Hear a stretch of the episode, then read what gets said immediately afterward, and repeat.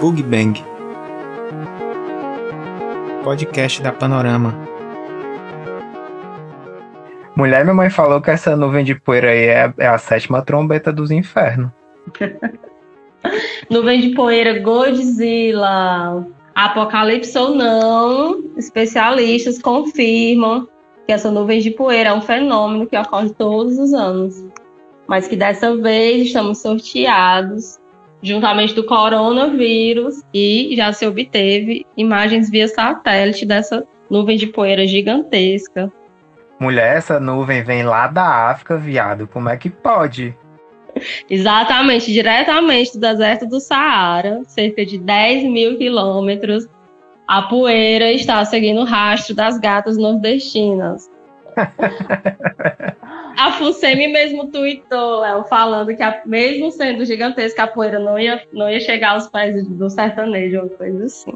Bicha, mas essa nuvem vai vir de quê? De avião? É uma massa de ar que se desloca lá do deserto, mas isso acontece todo ano, só que estamos sorteados esse ano e tá vindo de forma mais intensa, né? Mulher, mas e essa cena aí? Vai durar quanto tempo esse apocalipse?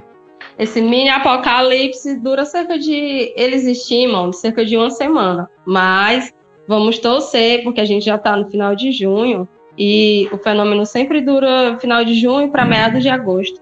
Somado a, a esse fenômeno aí da, das nuvens de gafanhoto, Aí estavam brincando aqui no Ceará, né? Que, nem, que aqui nem praga quer vir mais, porque já a nuvem automaticamente mudou de direção e foi pro Uruguai. Sério? Foi.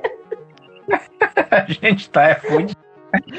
E, e, hoje, e, hoje, e hoje minha mãe mandou né, um vídeo. Ela gravou a televisão da, dessa chuva de gafanhoto, a bichinha, Léo. Por que, mulher? com medo, com medo. É coronavírus, até a galera mais assim, mais de boas, mais a alheia às mazelas da sociedade, da vida. Morrendo de medo, todo mundo, só sensação, até porque tem muito sensacionalismo, né? Sensacionalismo em cima. Mas a Pulse me disse que a cor do, do céu no Ceará pode mudar por conta disso. A complicação vai ser para quem já tem asma ou para quem pegou Covid e sobreviveu, né? Aí vem outro doce.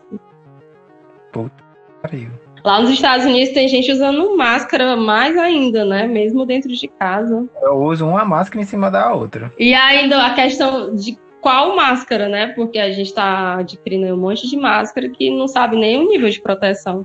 Eu vi umas listinhas no Instagram, não sei se estão certas. Meu amor, o que se sabe é que as voadoras estão vindo de todas as direções. Real, real. Mas nenhum pega o Bolsonaro. Ali a família tá blindada, viu? Não, mas é sério, é sinistro.